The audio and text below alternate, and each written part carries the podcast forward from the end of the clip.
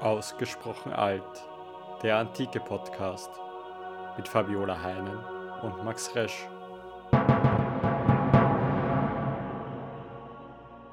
Hallo aus Wien. Und äh, Servus aus Wien. Und ähm, wie zur Hölle geht eigentlich unser Intro? Herzlich willkommen zu Ausgesprochen alt, eurem antike Podcast. Ich bin die Fabiola. Ach, und ich bin der Max. Ach, ja, richtig, so machen wir das. Äh, die Fabiola ist Archäologin und ich bin Numismatiker. Und wir sind beide sehr von der Antike begeistert und jede Woche treffen wir uns und sprechen über ein antikes Thema in unserem Podcast. Aber Moment, Max, was hast du da am Anfang gesagt? Servus aus Wien? Richtig, ich bin äh, zurück oder zumindest auf Urlaub. Ich mache jetzt gerade einen kleinen äh, Wien-Aufenthalt. Und das ist tatsächlich so, dass wir jetzt das erste Mal eine Folge in physischer Anwesenheit miteinander aufnehmen. Und ähm, das ist richtig, richtig aufregend. Ja, wirklich. Ich sehe dich jetzt die ganze Zeit live und dann sehe ich auch deine Reaktionen. Und wenn du mir ins Wort fällst oder ich dir ins Wort falle, sagen wir es lieber so. Ja, dann können wir äh, das direkt endlich mal äh, miteinander klären, wer, wer wem wie oft ins Wort fällt. Dann können wir direkt äh, aufeinander böse sein. naja, aber ich freue mich sehr, dass du hier bist. Es ist wunderschön hier zu sein. Es ist, ähm, ist auch das erste Mal, dass ich in deiner Wohnung bin, Fabiola.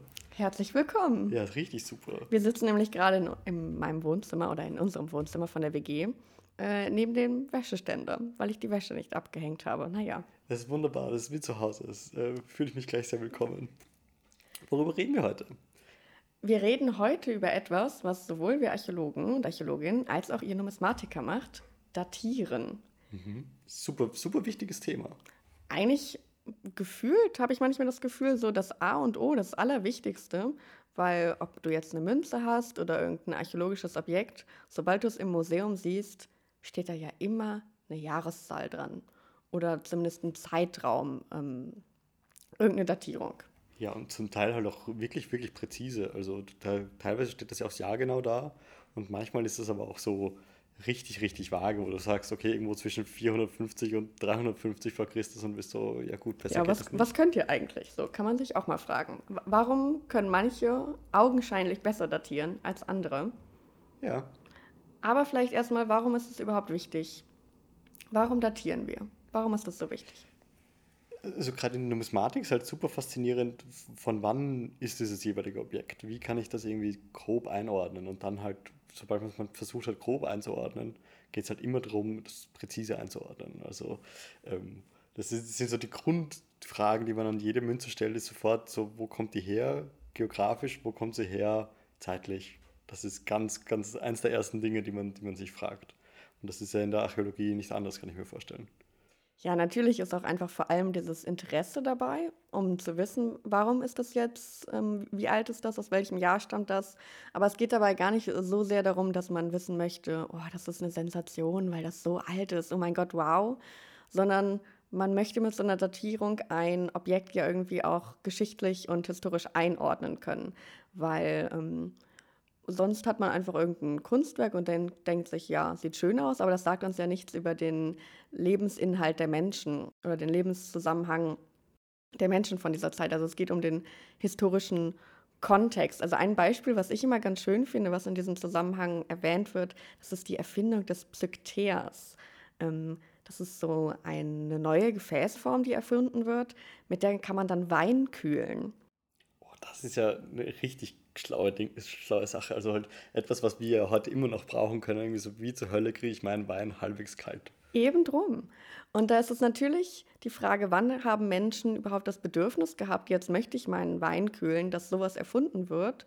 Und ähm, wenn wir jetzt diesen Psykter haben, den ArchäologInnen gemeinhin auf die zweite Hälfte des 6. Jahrhunderts vor Christus datieren, also ziemlich früh, ähm, diese Erfindung. Aber das geht ja auch damit einher, dass man damit auch eine gehobene Trinkkultur assoziiert, dass man sich denkt, okay, jetzt ist es soweit, dass die aristokratische Gesellschaft aus ähm, ja, kühlen Wein trinken möchte. Das heißt, diese Datierung, da geht auch immer irgendwie ähm, damit einher, dass man mehr über den Lebenskontext oder den Kontext erfahren möchte des Objekts. Ja, und halt über das Objekt dann, dann halt auch die Menschen verstehen möchte. Ähm, stimmt, das ist eigentlich sowas, was ich persönlich in der Numismatik oder generell für mich jetzt nicht immer so in Betracht ziehe. Wie, wie geht es eigentlich mit den Menschen drumherum? natürlich ähm, äh, kommt dann so meine asoziale Ader durch. ich will nur Geld. Richtig, es geht immer nur ums Geld. Ähm, das heißt, irgendwie zur, zur Psychothea und so weiter das sind halt Dinge, Dinge, die tauchen irgendwann auf und die konnte man datieren. Aber wie, also ich weiß nicht, kannst du was zum Psychothea sagen? Weißt du, wie man den irgendwie äh, datieren konnte? Also, beim Psychothea jetzt genau kann ich es nicht sagen, aber ich kann vorwegschicken, es ist generell nicht so einfach, weil eben die aller, allerwenigsten archäologischen Objekte tatsächlich ein festes Datum haben. Also auf dem Psychter steht jetzt nicht drauf, der wurde dann und dann erfunden, hallo, ich bin der Erste und jetzt geht's los. Ähm, das heißt, in der archäologischen Forschung wurde auch erstmal jahrhundertelang quasi viel Mühe darauf versetzt, Methoden zu finden, mit denen man überhaupt datieren kann. Ähm, also quasi Methoden zur Datierung zu finden, die, die Chronologie einfach, so nennen wir das. Ähm, grob gesagt unterscheiden wir da zwischen absoluter und relativer Chronologie. Ja. Also das sind, sind, Begriffe, die ich auch schon in Numismatik immer wieder gehört habe. Also das wird auch bei uns äh, praktiziert. Oh. Ähm, also ich kenne das so, dass die, die relative Chronologie sind halt, ähm, wenn man es auf Münzen bezieht, irgendwie wie Münzen zueinander stehen. Das heißt, man kann irgendwie sagen, die Münze 1 ist jünger oder älter als Münze 2 aber wir wissen jetzt noch nicht genau, wie wir sie tatsächlich auf, auf echte Jahreszahlen einordnen. Und absolute Datierung war dann okay, zumindest irgendwo einen Punkt können wir auf eine gewisse Art und Weise verankern. Ja. Also absolut datiert ist eben fest datiert. Da sind wir uns sicher. Bei Münzen steht es ja manchmal tatsächlich dann die Jahreszahl drauf. Das ist natürlich sehr, sehr praktisch. Ähm, das hast du ja auch bei Inschriften zum Beispiel. Ja. Also es gibt ähm, Grabreliefs. Ähm, das Dexileus-Grabrelief ist eins relativ berühmtes. Da ist halt die Inschrift drauf und da steht drauf, dass der Grabherr 394 vor Christus gestorben ist. Das heißt, ähm, schade für ihn, gut für uns, weil wir halt einfach genau wissen, er ist zu diesem Zeitpunkt gestorben. Das heißt, dieses Grabrelief kann nicht älter sein, sondern es muss halt von da, aus, aus dieser Zeit stammen. Ähm, bedeutet auch, dass das Relief, was wir zu dieser Inschrift haben, wenn wir uns das genauer anschauen, auch in diese Zeit datieren können. Das heißt also, über die, die Inschrift, die halt diese Jahresangabe genau wiedergibt, kann man dann den Stil des Reliefs quasi grob einordnen. Genau, wir können dann auch dieses ganze Relief absolut datieren. Ja. Gut ist das auch immer, wenn man irgendwelche Schriftquellen gefunden hat. Ja. Ähm, also wir wissen ja auch irgendwie, dass das Kolosseum 70 nach Christus erbaut wurde unter Vespasian in Rom. Und das wissen wir aus den Schriftquellen. Und das bedeutet, ähm, man muss sich quasi diese absoluten Chronologiepunkte irgendwie manchmal aus verschiedenen Gattungen so zusammenpicken. Ja, ja, klar. Klar. Also man, man kann nicht jeden, jeden Stein aus sich aus datieren, man braucht dann irgendwo ähm, ein, Raster oftmals von außen, das dem ganzen Struktur gibt, ja. Ähm, Be Begriffe, die, also ich, ich habe jetzt nicht so die stärkste archäologische Erfahrung, aber Begriffe, die immer wieder um sich geworfen werden, sind so Terminus postquem und Terminus antequem. Oh ja. Kannst du mir das nochmal erklären? Unbedingt. Ähm, das sind zwei so Begriffe aus der Forschung, die wir auch brauchen, um zu datieren. Und der Terminus antequem ist der Zeitpunkt, vor dem etwas passiert. Ähm, das bedeutet, dass ein Zeitpunkt, den wir haben. Okay, versuchen wir es anhand eines Beispiels. Oh ja. Pompeji. Okay. Ähm, und der Vesuv. Irgendwann ist der Vesuv ausgebrochen. Pompeji wurde verschüttet mhm. und die umliegenden Städte. Das bedeutet aber, ähm, dass wir Pompeji zerstört haben, 79 nach Christus. Und wir wissen, alles, was wir in Pompeji finden, also jedes Haus, was wir dort finden, jede Wandmalerei, die wir dort finden, die muss ja vor diesem Vesuv-Ausbruch ähm, gemacht worden sein, passiert worden sein, weil danach ja, war es halt verschüttet. Das heißt, so gesehen ist dann der Ausbruch 79 der Terminus antequem für alles, was davor in Pompeji passiert ist.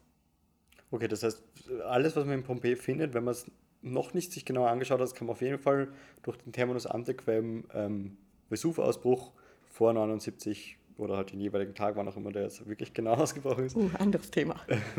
Aber kann man dann vor diesem Vulkanausbruch so grob mal datieren und dann kann man immer noch in die Feinchronologie reingehen und irgendwie jede einzelne, äh, jeden Knochen, jedes Graffito, jede, jeden Menschen, der da noch liegt, irgendwie datieren. Genau, aber so ein Terminus antiquem ist quasi erstmal ein Anfang. Wir wissen, es kann nicht älter als 79 sein. Mhm. Niemand konnte durch die Lava gehen und alles überleben. und dann haben wir halt auch den Terminus postquem. Und das bedeutet eben, da haben wir diesen Zeitpunkt, nachdem etwas passiert sein muss. Also zum Beispiel, wenn du eine Stadt gründest, kann alles in dieser Stadt erst nachdem passiert sein. Ja, Oder klar, das macht Sinn, ja. ja. Okay, ja, das ist aber super. Das heißt, auch, auch wenn ein Kaiser quasi den, ein Amt antritt, können Münzen von ihm auch erst geprägt werden, nachdem er Kaiser geworden ist. Genau. Ja. Naja, das sind ja schon mal so die wichtigsten Basics, die man jetzt braucht, um irgendwas zu datieren. Ja, so bei so Münzen zum Beispiel ist es auch, ähm, kann man die oft als Terminus postquem benutzen, wenn du die in einem Grab findest oder in irgendwas. Dann weißt du ja, dieses Grab kann erst ausgehoben worden sein, nachdem diese Münze ähm, geprägt worden ist. Weil die sich da ja nicht einfach in dieses Grab reingeschmuggelt haben kann. Ja, das, okay, ja, okay, jetzt verstehe ich, was du meinst. Ja, klar. Aber, ich meine, Grabbegaben sind doch auch irgendwie nicht unproblematisch. Oh. Ja. du gibst oft auch ähm, tatsächlich Dinge als Grabbeigabe so hinzu, die du schon lange nicht mehr in deinem normalen Alltag so vielleicht verwendet hättest. Und generell sind Gräber auch in anderer Hinsicht bei der Stratigraphie, äh, bei der Datierung in der Archäologie manchmal tricky, ähm, weil wir da eben auf dieses Thema der Stratigraphie zusammen zu, zu sprechen kommen.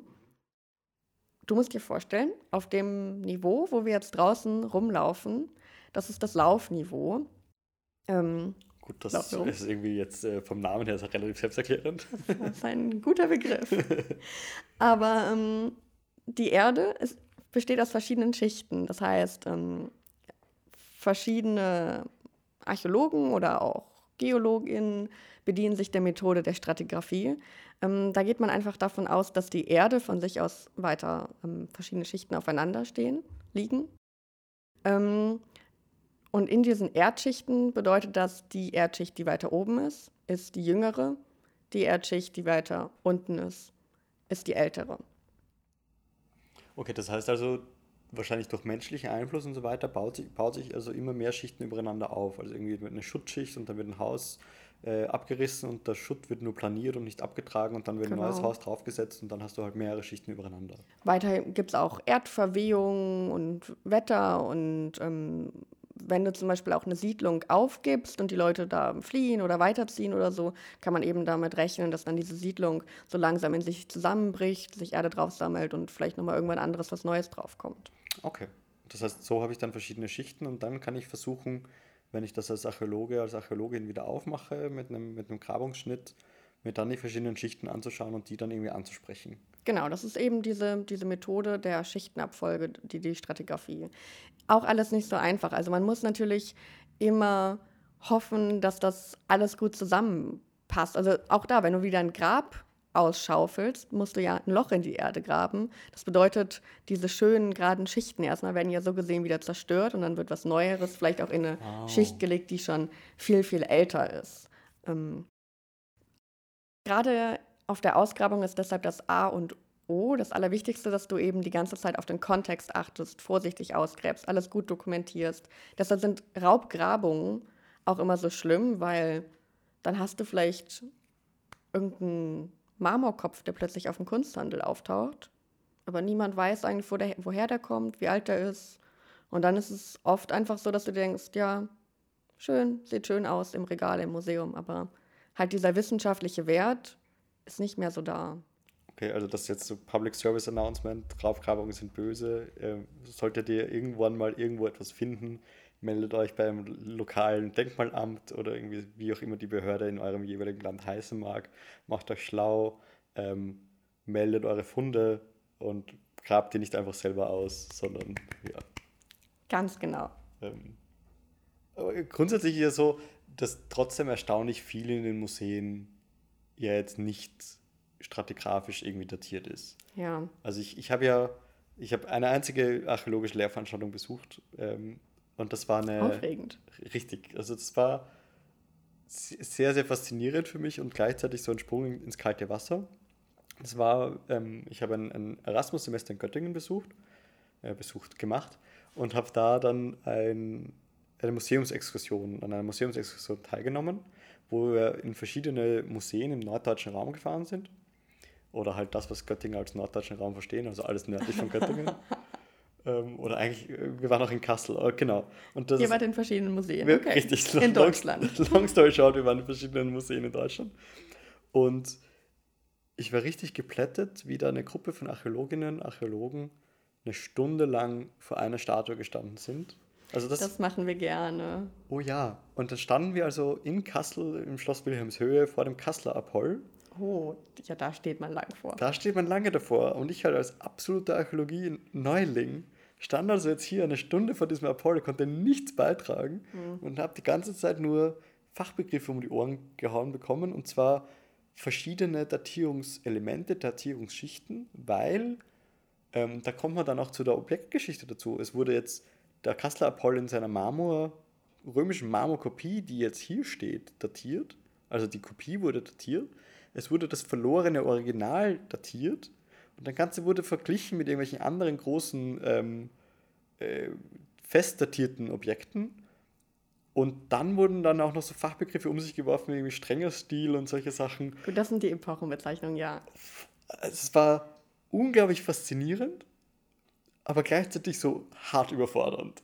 Ja, gerade bei Skulpturen ist es schon erstmal, glaube ich, für Laien, sage ich mal, oder Neulinge einfach schon irgendwie auch weird, wenn man sich das vorstellt, dass du da den Apoll stehen hast, aber den gar nicht als Original vor dir hast, sondern wirklich ja als römische Kopie. Das heißt, Jahrhunderte später, Leute in der Antike dachten, ach ja, toll, gefällt uns, den kopieren wir.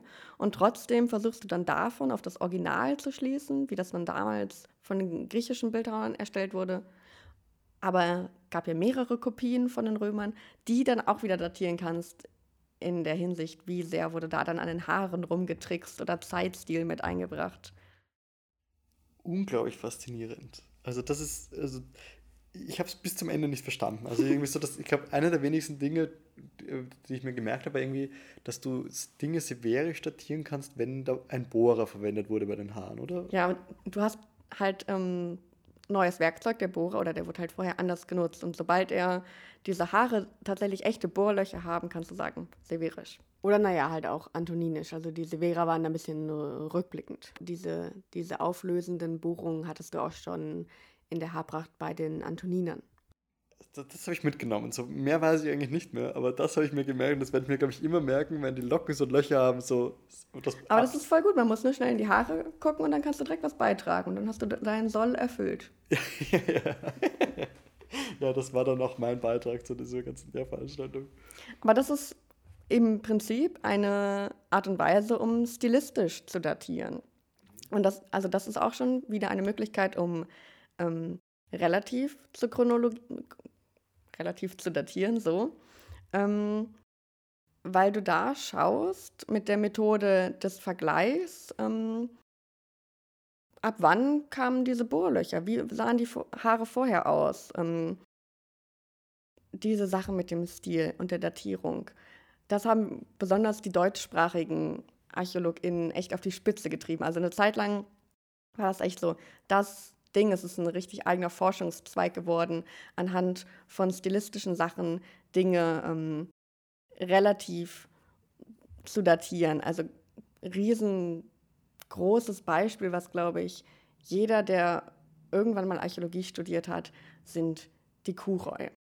Also ein Kuros, das ist äh, ein nackter junger Mann. Oh, interessant. Oh. Ähm, der irgendwann so, ja, Anfang 6. Jahrhundert vor Christus haben diese Statuen angefangen, dass du freiplastische, rundplastische, nackte junge Männer dargestellt hast. Und ähm, mit der Zeit ähm, haben sich die in der Darstellung ein bisschen verändert. Am Anfang stehen die noch so ganz starr nebeneinander. Die Bauchmuskeln sind noch ganz ornamental, lange Haare. Und ähm, du hast aber dann auch junge nackte Männer mit schon richtigen Sixpack und irgendwann stehen die Beine auch nicht mehr ganz so starr nebeneinander. Und ähm, anhand dieser Skulpturen muss dann jeder in der Einführungsvorlesung quasi so ein bisschen puzzeln und überlegen, oh ja, da sind die Bauchmuskeln noch richtig ornamental, da sind sie schon ein bisschen weicher, oh, der steht schon so ein bisschen lockerer. Und dann bringt man die in so eine Reihe nacheinander. Mit der Methode des Vergleichs hat man dann quasi so eine stilistische Reihe gebildet. Also das heißt, du, du kannst das wie lauter Memory-Karten und die legst du dann in der Reihe auf und sagst, okay, da ist er noch sehr starr und nach und nach wieder immer lockerer und irgendwie immer bewegter und, ähm, und so hast ja. du dann eine relative Chronologie aufgestellt. Ja, also wirklich in meiner allerersten Archäologieprüfung haben wir so verschiedene Bilder von nackten Männern bekommen und sollten die in eine Reihenfolge bringen. und dann hat man geschaut, sind die Haare schon kürzer? Ah ja, steht da schon ein bisschen lockerer. Und also das ist halt ein Beispiel aus der Archaik. Und sobald diese ähm, Beine auch nicht mehr starr nebeneinander sind, sondern quasi das Gewicht auf ähm, ein Bein gesetzt wird, da sehen wir in der Archäologie den Beginn der Klassik. Also mit dem oh. Kritios-Knaben. Also tatsächlich an solchen Merkmalen ähm, werden dann auch so, so richtig Umschwünge, Umschwünge in, in der Epoche und Datierung festgemacht. Oh. Wow, das heißt, sobald man irgendwie erkennt, dass es ein Standbein und ein Spielbein gibt. Standbein und Spielbein, sehr schön, dass du es direkt reingeworfen hast. Ja, ja, das ist so. so Der Profi. Ja, genau, die, die, mein, mein äh, archäologisches Halbwissen. Und daran kann man dann wirklich dann schon einen, einen Umschwung oder beziehungsweise eine, eine neue Epoche festlegen, archäologisch. Es ist natürlich nicht der einzige Grund, dass man jetzt sagt, okay, wir ändern in der Forschung jetzt den Terminus der Epoche, aber es ist halt eine Sache, dass du ähm, ab dann dieses Stand- und Spielbein hast. Das ist gerade in der Skulptur so das Element, wo du den Umbruch von der Archaik zur Klassik siehst. Wow, richtig faszinierend. Also weil es gibt ja noch für all diese Epochen auch irgendwelche historischen irgendwie Eingrenzungen, die ich auch gar nicht alle auswendig weiß, ähm, aber halt wo das, das nochmal extra archäologische Begriffe oder ähm, Anschauungen gibt, wie man das alles neu die Epochen eingrenzt, finde ich schon richtig faszinierend. Ähm. Ja, aber es gibt allerhand so Sachen, die, die sich quasi dann auch in den Epochen unterscheiden. Ähm. Es kann sich auch die Technik ändern, nicht nur unbedingt ja. der, der Stil, dass du sagst, okay, jetzt ist der junge Mann, steht auf einem Bein, sondern es kann sich auch, wenn du an Vasenmalereien denkst, ähm, kann die ja sowohl schwarz bemalt sein, also du hast dann schwarze Figuren auf rotem Untergrund oder eben andersrum, dass du rote Figuren auf schwarzem Grund hast, also bei den schön bemalten Vasen. Und das ist eben so ein Unterschied und da sagt man auch, zuerst waren die Schwarzfigurigen da. Also das ist auch wieder so ein relatives Datierungselement, nicht absolut. Aber auch da sagst du, also es ist sehr viel in der Archäologie, dass du immer schaust, Unterschiede, Vergleiche, wie können wir das in eine Reihenfolge bringen. Mhm. Das gibt es in der, in der Numismatik auch. Also ähm, man muss dazu sagen, und dazu werden wir jetzt dann später auch noch genauer kommen, aber du hast in der Numismatik teilweise Objekte, die richtig, richtig super gut datierbar sind durch verschiedene Elemente. Und wo du teilweise auf ein Jahr genau, teilweise auch vielleicht sogar auf ein paar Monate genau Objekte datieren kannst. Aber gleichzeitig gibt es dann auch wieder Objekte, wo, wo du froh sein kannst, wenn du es auf ein Jahrzehnt oder überhaupt auf ein Jahrhundert genau einordnen kannst. Und da sind dann auch solche Stilvergleiche irrsinnig wichtig, ähm, wo du dann wirklich elend, elendig lang da sitzt und irgendwie, die, wenn du noch nicht das Auge dafür hast, und ich glaube, das habe ich bis heute noch nicht, dass ich wirklich ähm, mir, mir es zutrauen würde, am Stil zu datieren. Aber es gibt echte Profis, die das können, ähm, die dann wirklich sich das anschauen können und dann irgendwie das früher oder später datieren können. Das bin ich richtig neidisch drauf, wenn das Menschen können. Zu Recht, weil, also das finde ich, hört sich auch manchmal leichter an, als es ist, weil es ist ja auch nicht einfach so eine Entwicklung, Veränderung, die so super kon konstant ist. Also es gibt ja auch regionale Unterschiede. Und dann denkt man sich, oh, ist das jetzt ein Stilunterschied, schon eine Weiterentwicklung, obwohl Weiterentwicklung ist immer ein falsches Wort, das suggeriert irgendwie, dass wir irgendwann beim Höhepunkt angekommen sind. Ist das schon eine Veränderung im Stil oder ist es halt auch einfach regional? Es ist eine regionale Eigenheit so. Und, und mein, was ja immer noch dazu kommt, du hast ja auch immer noch, äh, das ist ja alles handwerkliche Produkte, irgendwer macht das ja mit der Hand. Das heißt, Stil ist das, also so Stil, der eine Epoche betrifft oder halt irgendwie eine, eine ganze Phase betrifft, ist ja das eine, aber gleichzeitig hast du ja auch noch handwerkliches Können, das doch auch noch irgendwo Ja, mit reinspielt. ja. Also teilweise hast du so Stempelschneider, da denkst du so, wenn der den Münzstempel schneidet, so, oh Gott, mach das mal lieber nicht. Und das ist aber quasi Wie bist du an deinen Job gekommen? Eben. Ähm, Und es ist trotzdem die, die gleiche Epoche wie irgendwie die schönsten, Ja. schönsten Münzen überhaupt. Klar, also zum Beispiel, es gibt auch so wunderschöne Grabreliefs und aus der gleichen Zeit ähm, hast du dann Urkundenreliefs, also wenn irgendein Beschluss in der Stadt oder so kommt, das fängt ab dem 4. Jahrhundert vor Christus an und die sind eigentlich super gut zu datieren, ähm, die Reliefs, weil da eben auch in der Inschrift drunter ganz oft ein Datum steht. Aber die dann wiederum mit Grabreliefs zu vergleichen, würde man ja erst denken, ja, naheliegend, beides Reliefs, easy peasy. Aber diese Urkundenreliefs sind halt viel häufiger von nicht ganz so von mangelnder Qualität oder schlechter, einfach schlechterer Qualität. Ähm, weil da offenbar auch einfach ein anderer Wert drauf gelegt wurde, als wenn du dich für immer und ewig mit diesem Grabrelief präsentierst, als wenn du mal eben schnell eine neue Urkunde aufstellst. Und dann ist es halt da untereinander, obwohl du in der gleichen Bildgattung bist, super schwierig, ähm, das stilistisch zu vergleichen. Und eigentlich würde man sich denken, ja, voll gut, danke, Urkundenreliefs, dass ihr existiert, weil wir mit euch so gut datieren können. Aber selbst das ist immer noch tricky. Ich finde das voll spannend, weil eigentlich so Urkundenreliefs sind doch, oder würde ich mir jetzt vorstellen, meistens von der, von der städtischen Autorität oder so irgendwie herausgegeben. Also so eine, eine Urkunde stellt man doch in einer offiziellen Funktion irgendwie auf. Ja, ja. Und ein Grabrelief in einer privaten Funktion. Das ist irgendwie so, ich oder meine Nachkommen kümmern sich darum, dass ich einen schönen Grabstein habe. Und dann finde ich es richtig faszinierend, dass diese privaten ähm, Zeugnisse, diese privaten Bildnisse viel die bessere Qualität zu haben scheinen als quasi offizielle staatliche Rechtsbeschlüsse. Das stimmt, das stimmt. Vielleicht auch einfach so dieser eigene Gedanke der Selbstrepräsentation. Also wenn du stirbst und vor allem ist das ja dann auch was, was wirklich so gesehen für die Ewigkeit gedacht wird. Na gut, ein Urkundenrelief auch. Ähm, Ja, ja, ja.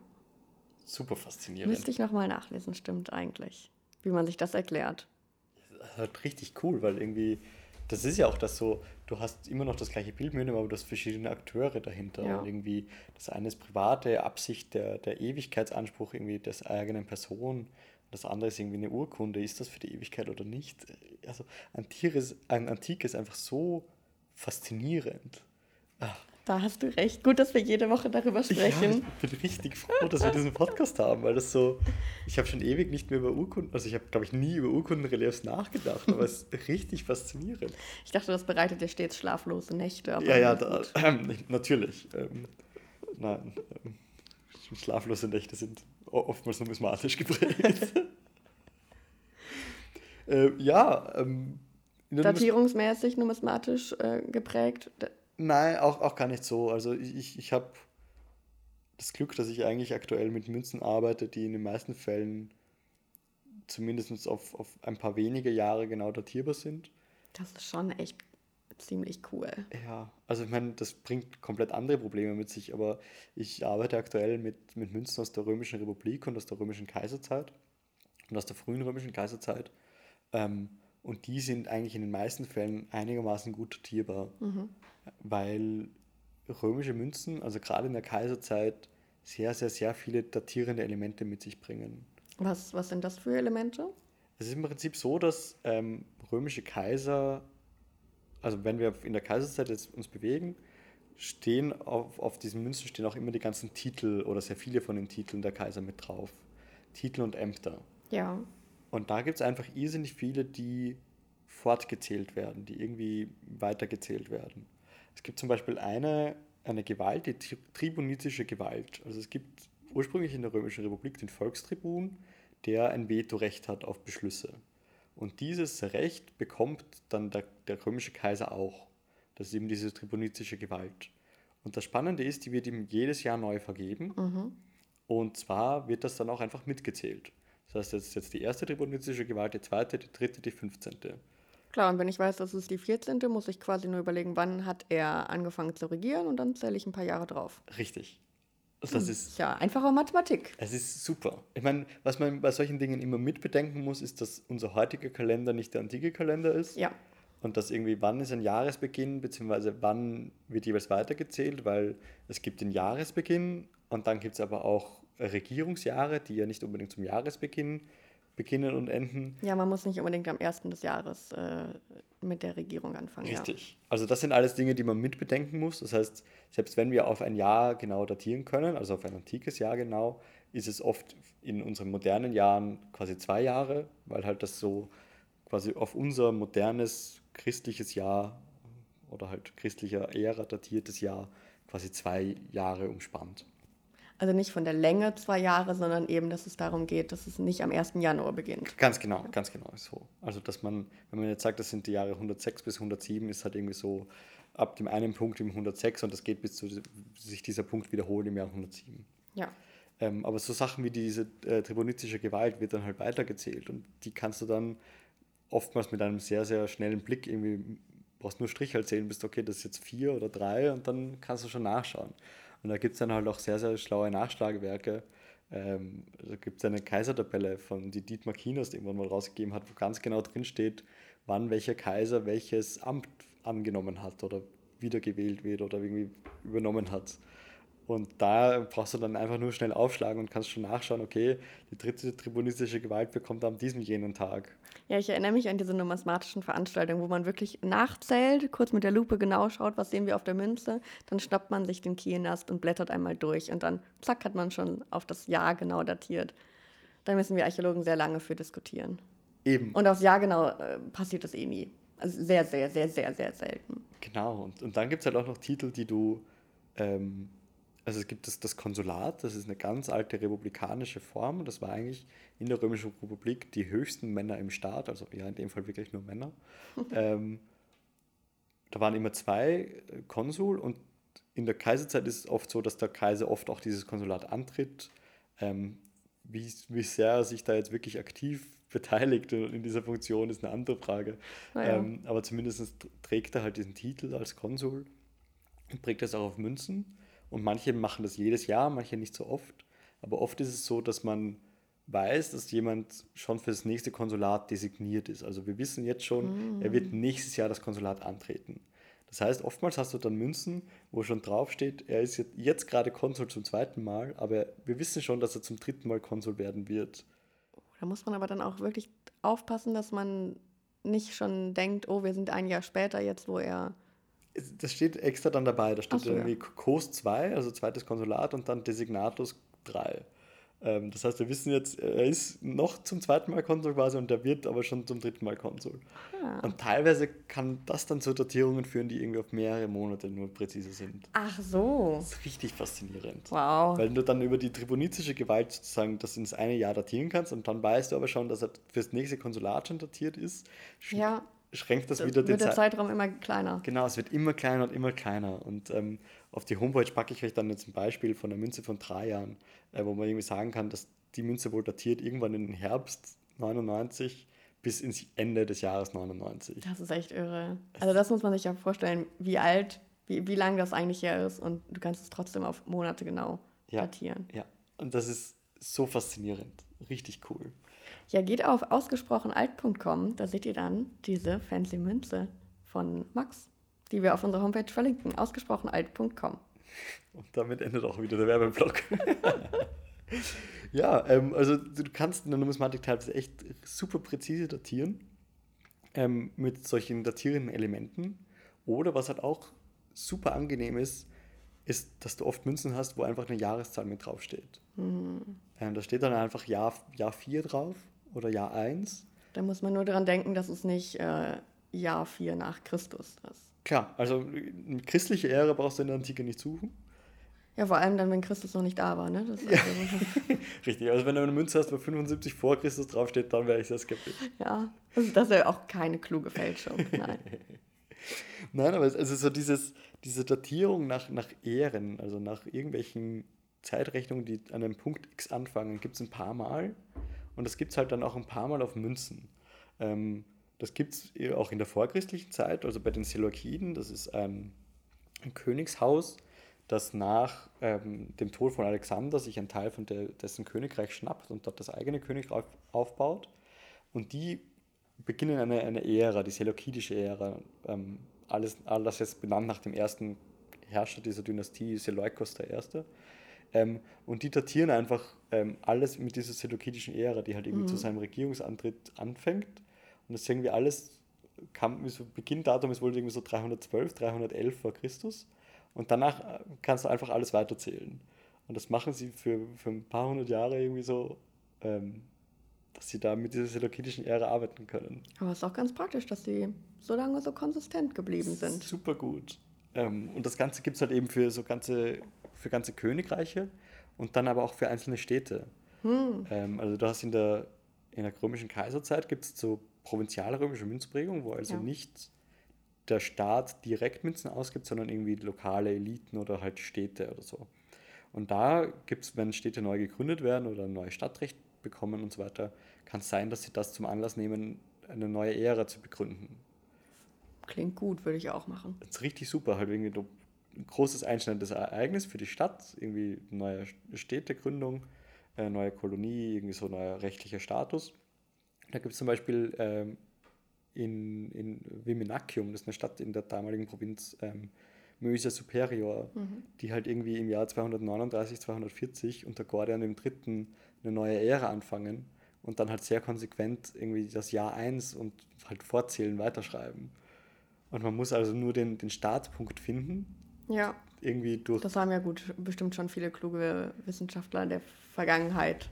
Klar, und ja. da muss man sich dann halt auch irgendwie auf, auf inschriftliche Basis umschauen und irgendwie historischen Quellen anschauen und auch irgendwie ähm, innernumismatische Vergleiche ziehen. So ab wann, ab welchem Jahr tritt welcher Kaiser neu auf, wann stirbt der, mhm. wie kann man das alles miteinander in Einklang bringen.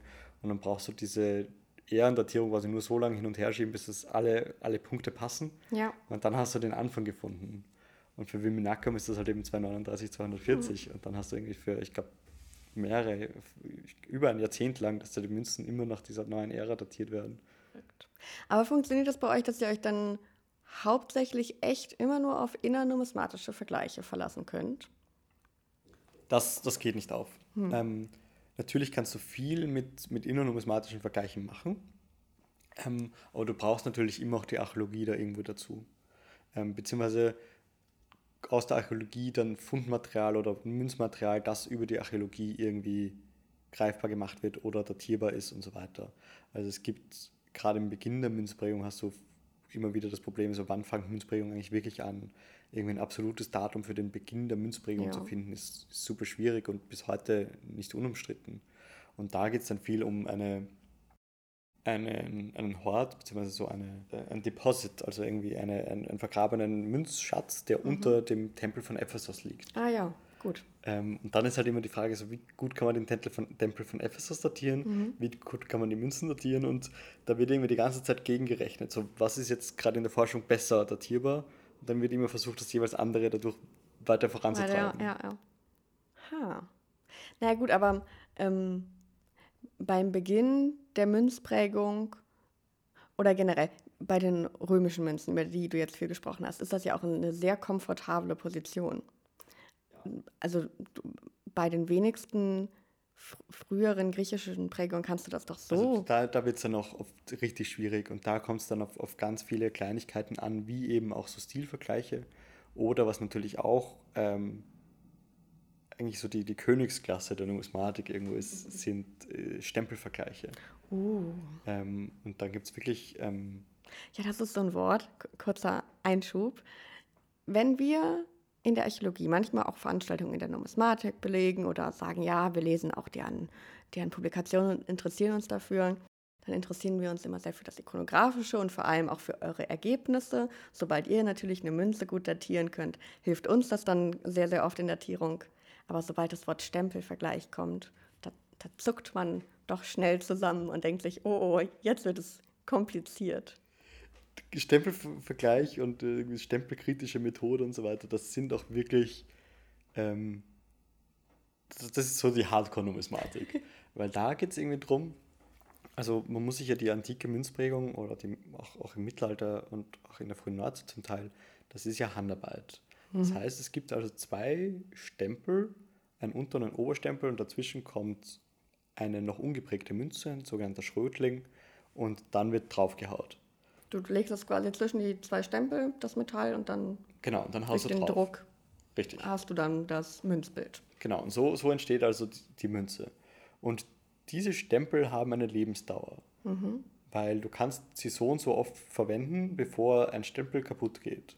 Ah, okay. Und jetzt versuchst du also bei, bei diesem Stempelvergleich alle diese Stempel zu identifizieren. Also du schaust dir so gut es geht, so viele Münzen wie möglich von dieser einen Serie, Typ oder ähm, was auch immer, einer Stadt, schaust du dir jetzt so viel genauer an wie möglich, ähm, um dann wirklich Stempel zu identifizieren, weil jeder Stempel ja auch handgeschnitten ist.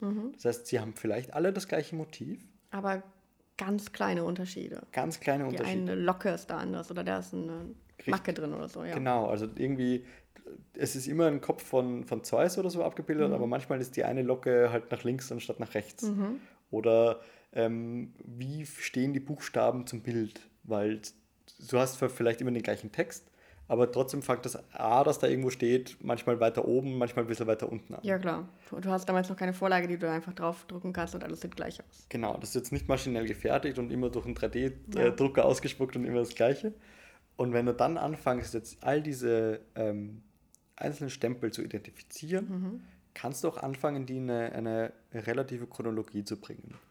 Denn das, das weiß man aus Versuchen, aber das weiß man auch ähm, anhand, wenn man sich das Material anschaut, der Oberstempel ist, geht schneller kaputt als der Unterstempel.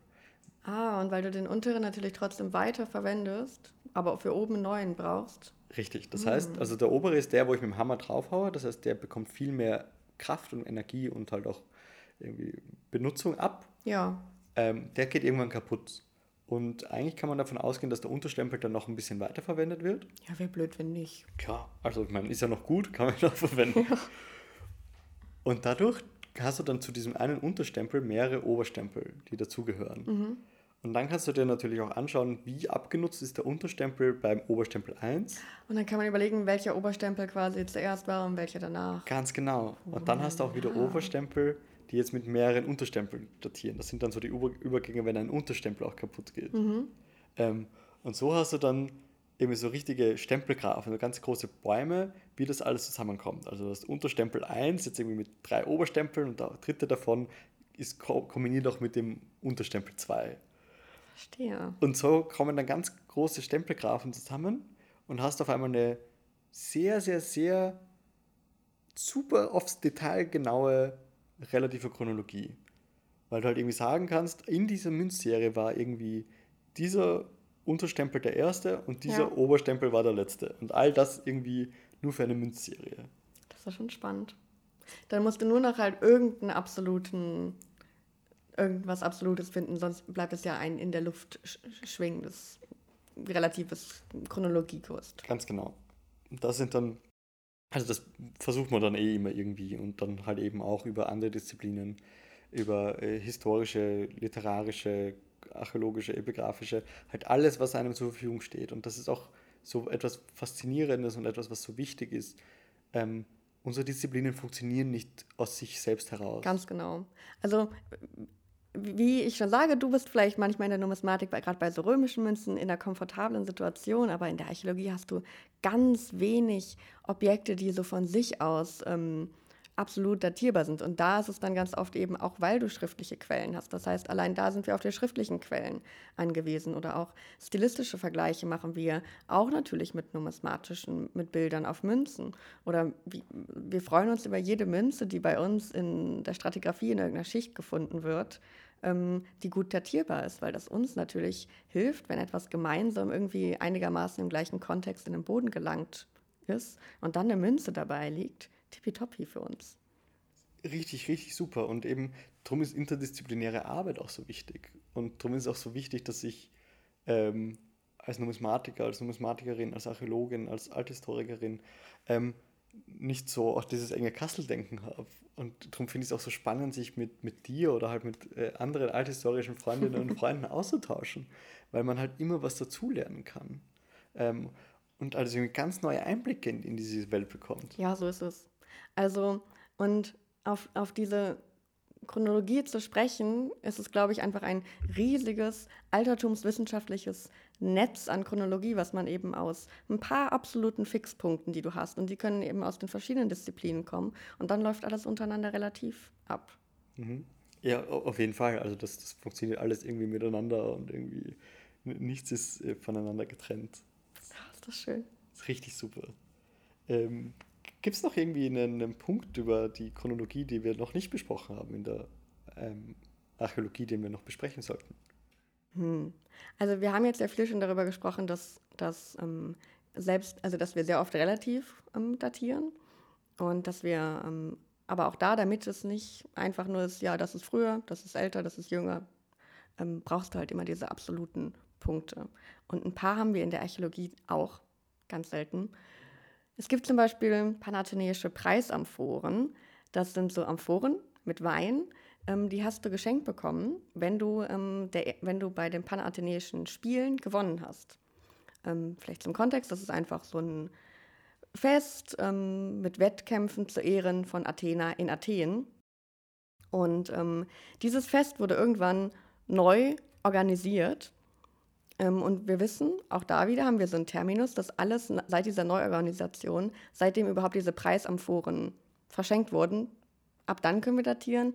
Und zusätzlich, ganz selten, aber darüber freuen wir uns dann auch in der Archäologie, endlich passiert es mal, da steht dann auch der Archont drauf. Und endlich können wir auch mal aufs Jahr genau datieren. Oh, jetzt musst du noch kurz mal erklären, was ein Archont eigentlich ist. Ja, das ist der, der namensgebende. Ja, also das ist eben das, was wir auch in der neuen Römischen Republik haben. Es gibt einfach oft ähm, Beamte, nach denen das Jahr datiert wird oder deren Namen das Jahr trägt sozusagen. Und das sind halt dann irgendwie, in Athen sind das die Archonten, das ist halt ja auch so ein, so ein Kollegium an, an, Beamten und in Rom ist das irgendwie, sind das die, äh, die Konsuln. Ähm, das, das sind halt irgendwie so, wir kennen das halt jetzt, dass unsere Jahre Zahlen haben und zwar nach einer ähm, Datierung nach Christus, die halt mehr oder weniger genau ist, aber mehr oder weniger die halbe, halbe Welt hat sich darauf geeinigt. Ähm, aber zur Zeit in der Antike ist immer noch mal was anderes. Okay, aber zurück zu den, zu den Preisamf äh, Preisamphoren. Ja, naja, auf jeden Fall, wenn wir die aufs Jahr genau datieren können, ähm, und da sind eben auch verschiedene Vasen, Malereien drauf, dann können wir auch von Gefäßen, wo wir andere Malereien haben, die dann eben wieder im Stil oder im Thema vergleichen und dann so auch mal in der Vasenmalerei gut datieren.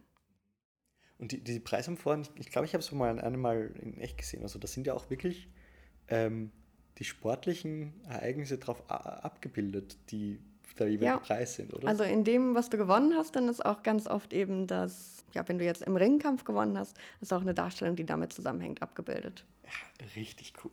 Würde ich auch gern gewinnen, muss ich so sagen. Ja. Ach, bist du so gut im Ringen? Ah, ich, ich wüsste ehrlich gesagt nicht, in welcher Disziplin ich gewinne. Doch, ich würde am ehesten, führt vollkommen ab vom Thema, ich glaube, am ehesten würde ich im Wagenrennen gewinnen. Okay. Weil das ist ja so, da gewinnt nicht der Wagenlenker, sondern derjenige, der den Wagen sponsort. Das ah. heißt, ich muss nur noch reich werden und dann kann ich im Wagenrennen gewinnen. Ja, ähm, das heißt, wir müssen jetzt nur noch diesen Podcast monetarisieren in irgendeiner Form und können dann so richtig bald unseren eigenen Rennstall stellen. Easy peasy. Ja, perfekt. Es hat mich voll gefreut, äh, mit dir eine Podcast-Folge im gleichen Raum aufzunehmen, Fabiola. Das war wirklich ein Fest. Das ist richtig super. Ähm, Spoiler Alert, das machen wir jetzt noch ein paar Mal. Der Max ist nämlich noch ein paar Tage zu Besuch. Ja, es ist irgendwie schön in Wien zu sein und irgendwie einen Podcast in echt zu machen. Im Sommer in Wien. Wundervoll. Fabiola, es war mir ein Fest. In diesem Sinne, wir hören uns nächsten Donnerstag wieder. Ähm, ausgesprochen alt, der antike Podcast. Ja. Ja. Auf Wiedersehen. Tschüss. Ciao. Baba.